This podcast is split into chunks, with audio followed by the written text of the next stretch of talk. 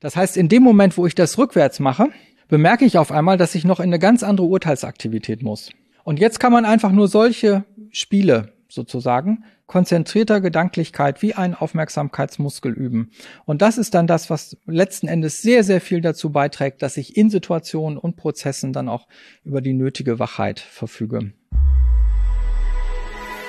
Herzlich willkommen beim Gedankengut Podcast mit Wolfgang Gutballett und Adrian Metzger im Dialog zu Fragen und Impulsen unserer Zeit. Schön, dass du dabei bist.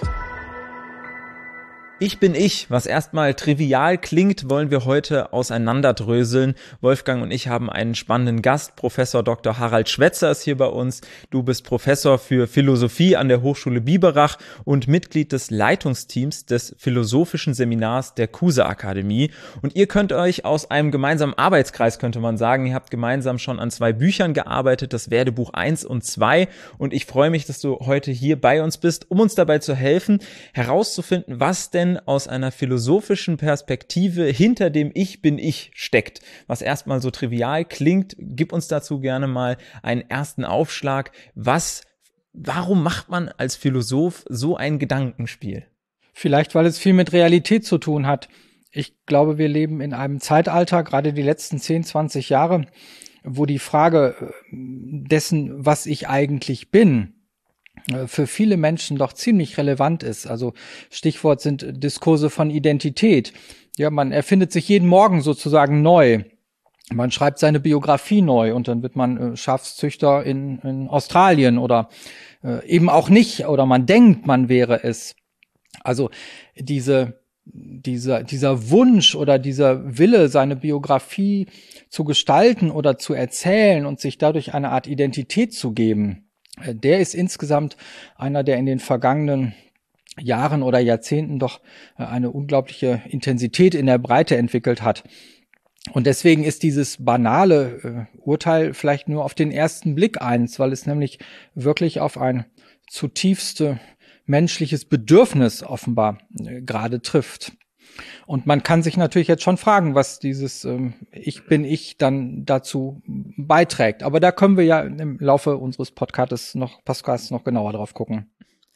Wolfgang, möchtest du auch einen ersten Impuls dazu geben? Du hast ja einen ganz anderen Hintergrund, einen unternehmerischen Hintergrund, viele Unternehmen über die letzten 50 Jahre aufgebaut, viele Mitarbeiter geführt und da ist doch dann auch diese Identitätsfrage eine ganz entscheidende. Wie trete ich anderen Menschen gegenüber auf und wer bin ich dann eigentlich, wenn ich so unterschiedliche Rollen teilweise auch übernehmen muss letzten Endes oder dann halt auch äh, als bewusste Entscheidung sie spielen möchte?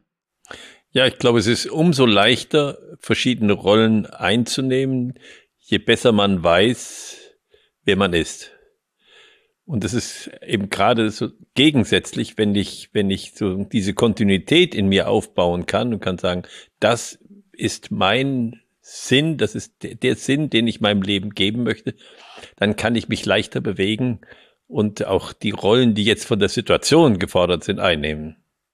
Harald, was würdest du sagen, wie kommt man denn als Ich zu seinem Ich? Wie kann da ein Prozess sein, beziehungsweise gibt es irgendwann einen Punkt, wo man sagen kann, oder würdest du von dir sagen, dass du dein Ich kennst oder wo man ihm begegnet und man sagt, okay, jetzt weiß ich, wer ich bin? Die Frage äh, setzt offenbar untergründig voraus, dass äh, wenn ich mich einmal kenne, ich mich dann auch habe und dann irgendwie so bin, wie ich bin. Vielleicht kann man sich aber auch sehr leicht klar machen, schon an Begegnungen mit anderen Menschen, dass die Angelegenheit ja nicht so einfach ist. Also bei, bei jedem anderen Menschen, den ich begegne, muss ich ja immer wieder damit rechnen, dass der für eine Überraschung gut ist. Also gerade auch wenn er authentisch ist. Wenn ich einen anderen erlebe, dann kann ich jetzt nicht sagen, also ich, ich weiß schon, wer der Wolfgang ist. Ja, und nicht nur welche Rolle er hat oder so, sondern ich kenne den. Ja, natürlich kenne ich ihn.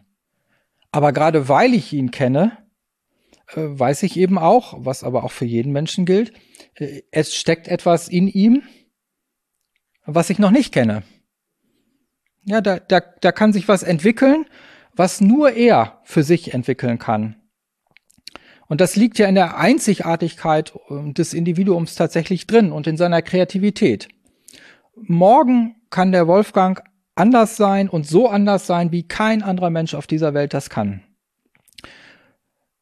Und äh, ihn zu kennen, hieße die Fähigkeit auch wirklich zu haben, dieses Sein anders werden, in seinem Ich-Sein wahrnehmen zu können.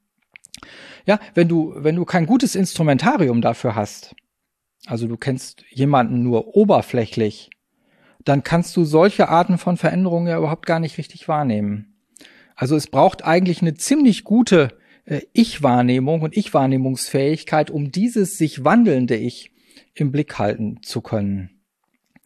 Und das ist vielleicht insgesamt jetzt ein Punkt, um noch was Methodisches zu sagen, ähm, der in diesem Ich bin ich äh, drinsteckt.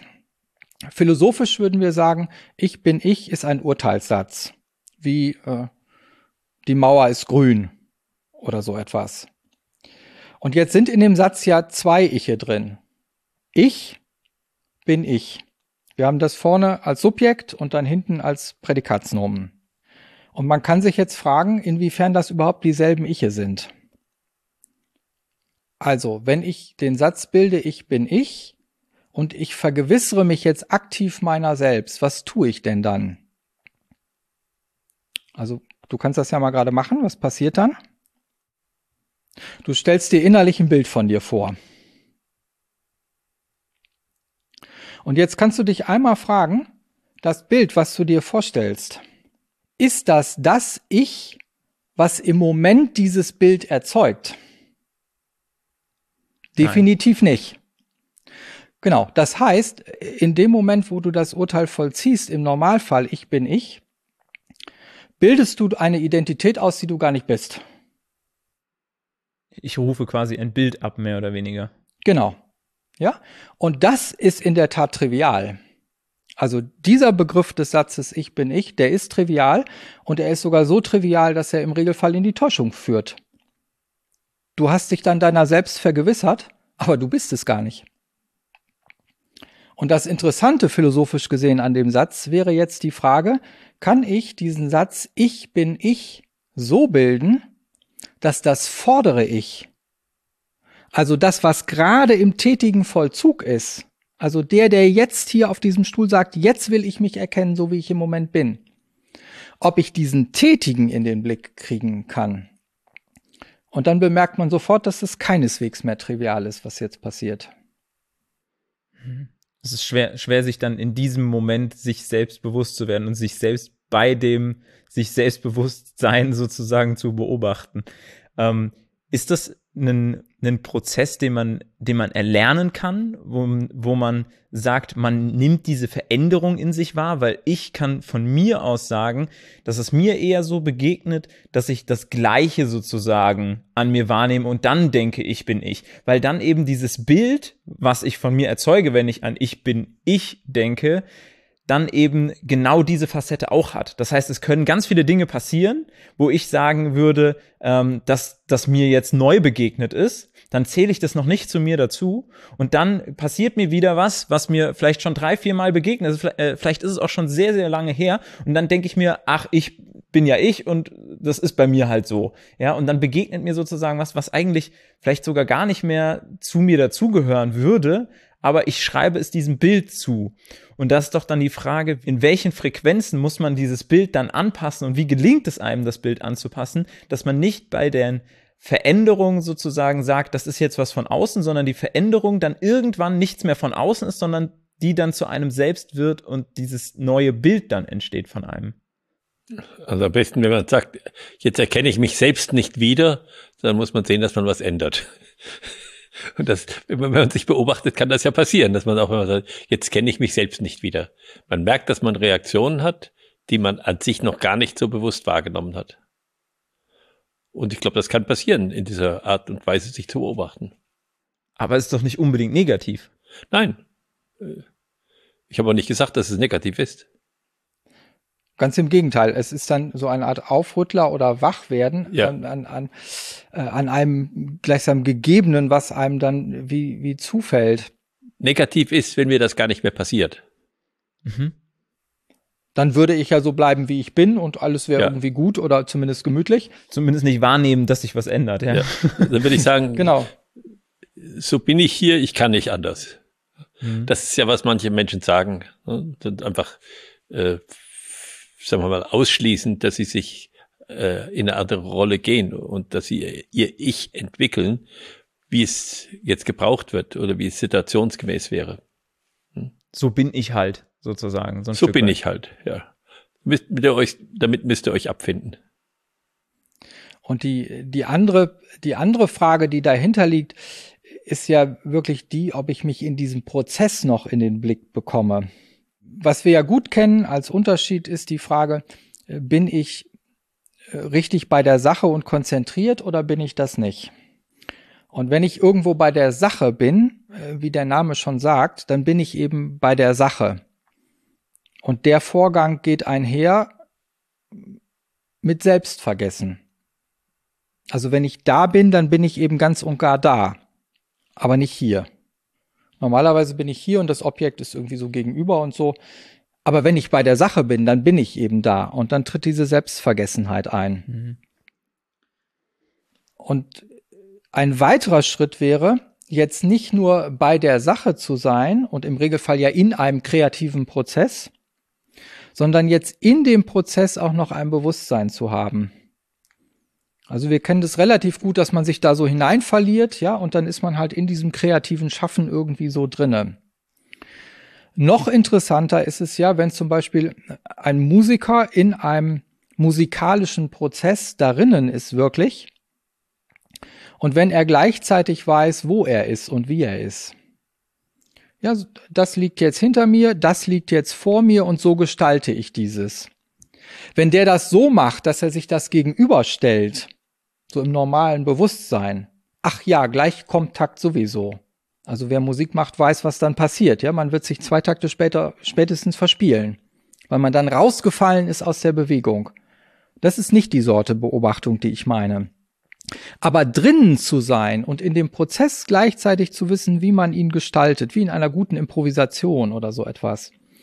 Äh, das ist noch mal mehr als einfach sich nur in die Sache vergessen, sondern eben jetzt auch in der Sache drin sein und gleichzeitig im Fluss den Prozess gestalten können. Da hat man vielleicht ein praktisches Beispiel dafür, wo man mal eine Selbstbeobachtung mindestens eines Prozesses schon mal machen kann. Das heißt, man hat eine andere Präsenz dann selbst in dem Prozess.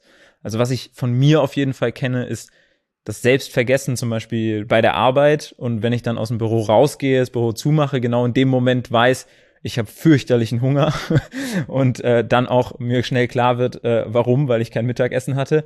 Ähm, aber genau. dass bis zu diesem Zeitpunkt eben ähm, mich selbst sozusagen äh, vergessen habe. Wie kann dann ein Prozess aussehen, ähm, sich selbst da noch mehr mitzudenken? Also wie, wieso ist dieses ähm, dieses Ich so interessant aus dieser philosophischen Perspektive und in diesem Prozess ist das, ist das ein Ausgangspunkt oder was, was ist dieses Ich und warum hat es diesen Wert für jeden Einzelnen?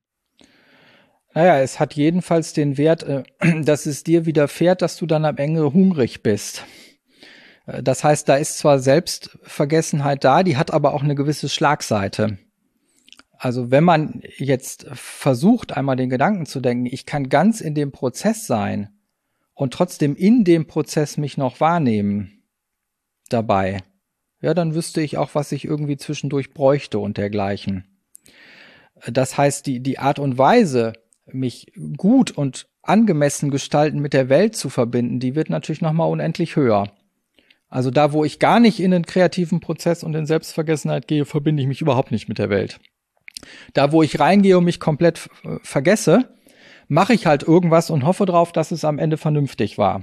Bezogen auf meinen Magen in dem Beispiel war es schon mal nicht so vernünftig. Ja, also deswegen ist es ziemlich hilfreich, jetzt möglichst viel Bewusstsein in den Prozess noch hineinzubekommen. Weil du dann nicht nur die Verhältnisse deines Magens, sondern eben auch nochmal ganz anders die kreativen Verhältnisse gestalten kannst an der Stelle. Und das ist äh, äh diese, diese Fähigkeit, sich selbst wahrzunehmen und trotzdem bei sich selbst als Handelnder zu bleiben das ist, glaube ich, erfordert viel Übung. Äh, das kann man immer nur wieder versuchen. Aber man kennt das auch, wenn man, wenn man spricht, dass ich, wenn ich jetzt etwas suche, schon was vielleicht kommt in Zukunft oder ich denke, oh, da ist ein Name, der fällt mir jetzt gerade nicht ein, dann rede ich ja trotzdem weiter ne? und denke eigentlich drüber nach, was war das noch für ein Begriff und dann kann ich in Schwierigkeiten kommen. Das, das kennen wir alle, aber es ist trotzdem äh, notwendig, dass ich das übe, dass ich außerdem, dass ich in der Sache selbst bin, auch noch mich bewahre, mich beobachte. Das hat was mit diesem Begriff Überlegen zu tun, weil es eben sozusagen diese beiden Situationen sind. Ich bin drunter und ich bin aber auch eine Ebene drüber. Und noch was anderes ist es, wenn ich dann schaffe, dass ich eigentlich aus dem heraus die Sache gestalte, was die anderen hören sollen. Also wenn ich sozusagen nicht sage, was ich sagen will, sondern wenn ich sage, was der andere hören muss, dann komme ich in eine ganz andere Bewegung noch rein. Dann ist das Problem, dass ich selbst vergessen bin, ein anderes. Dann bin ich aber nicht vergessen des anderen. Dann bin ich zwar selbst vergessen, aber dann werde ich ganz zum Werkzeug. So auch wie du das bei der Musik sagst. Und dann, dann kann ich sozusagen ganz spielen, das, was ich denke, was der andere hören soll. Das ist nochmal, glaube ich, noch, noch eine andere Situation. Also eine, eine, eigentlich führt sich ja eine Beethoven-Sonate selber auf. Das ist ja doch ein Stück Musik, was ein Wesen wie für sich ist.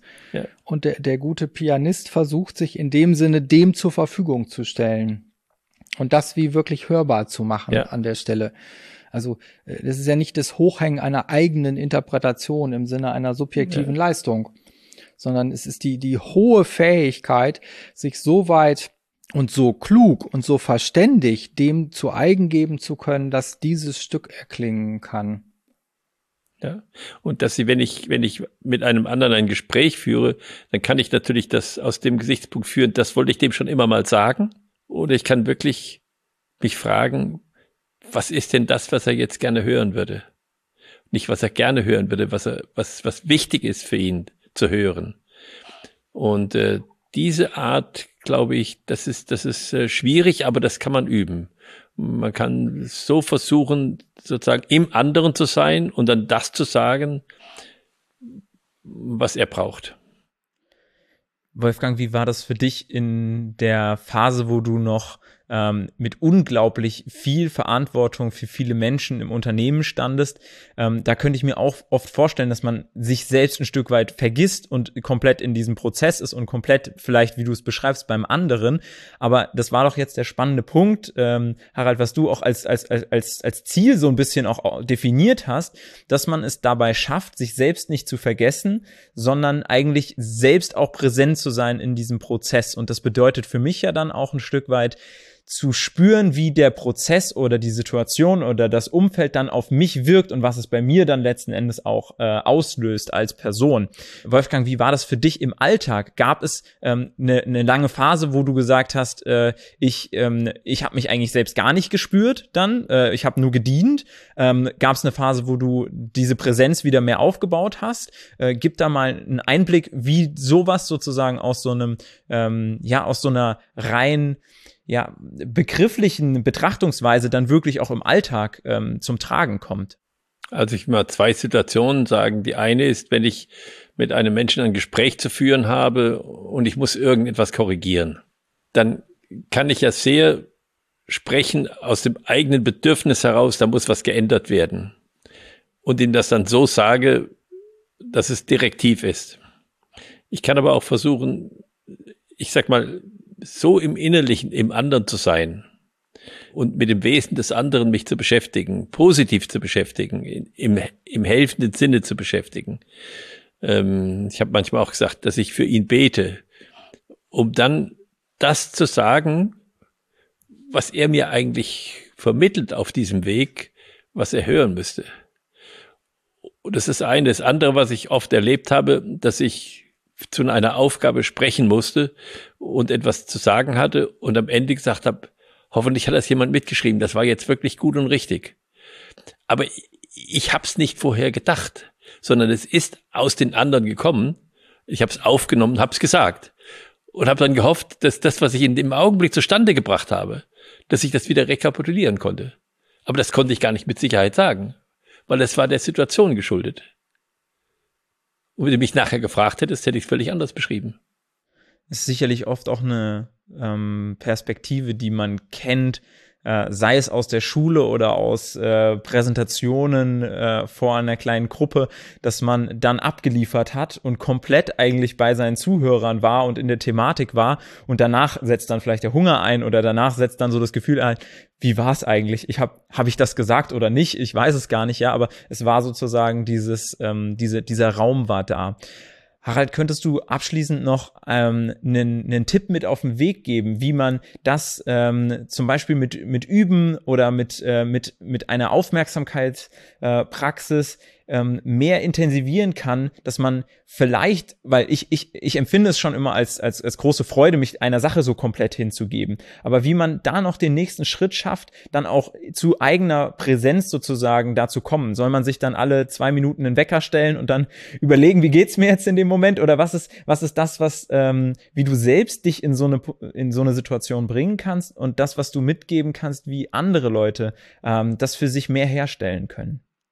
Es gibt eine alte Philosophenströmung bei den Griechen, die Pythagoreer. Die haben ihren Morgen immer so verbracht, dass sie nach dem Aufwachen innerlich sich den vergangenen Tag vorgestellt haben.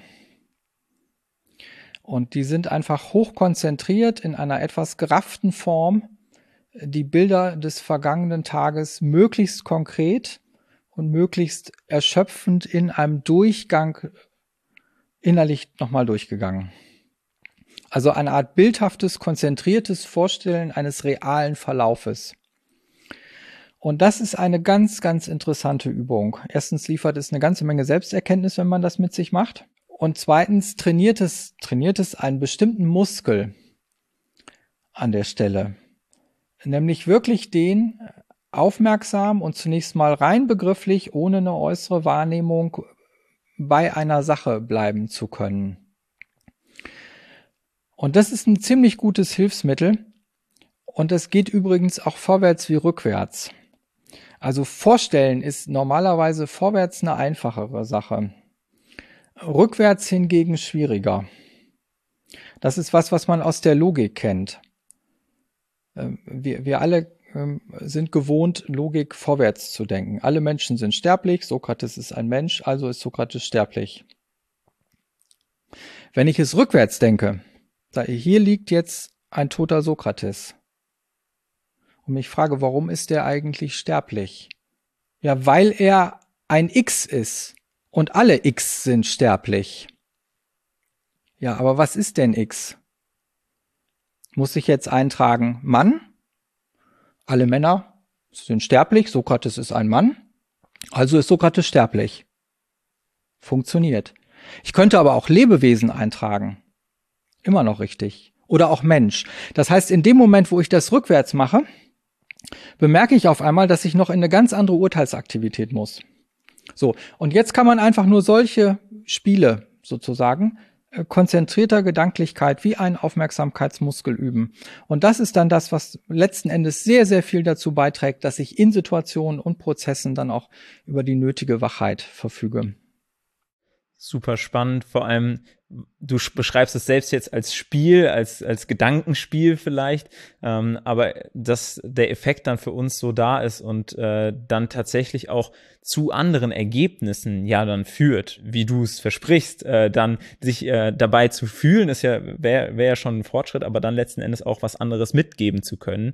Ähm, das finde ich sehr, sehr spannend. Vielen Dank, äh, dass du hier bei uns im Podcast warst und ich denke, unsere äh, Zuhörer, Zuschauerinnen ähm, haben auf jeden Fall ähm, da jetzt einen Tipp bekommen, wo sie äh, dran arbeiten können, sich mehr zu, ähm, zu ihrem Selbst äh, zu besinnen und das Ich bin ich ist dann ein, ähm, ja, ein, ein, ein Werdegang auch, ein, ein Prozess. Hm. Und vielen Dank euch, dass ihr äh, ja mit uns hier den Podcast gemacht habt. Und vielen Dank dir als Zuhörer, als Zuschauerin, dass du wieder mit dabei warst. Äh, es würde uns sehr freuen, wenn du einen tieferen Einblick in die Thematik haben möchtest, äh, wenn du mal in den Show Notes oder in der Videobeschreibung nach dem Werdebuch schaust. Das verlinken wir sehr gerne. Da geht es genau um diese Thematiken und da äh, geht ihr und auch andere Autorinnen nochmal stärker auf die Thematik ein. Und ansonsten freuen wir uns, wenn du auch beim nächsten Mal wieder mit dabei bist.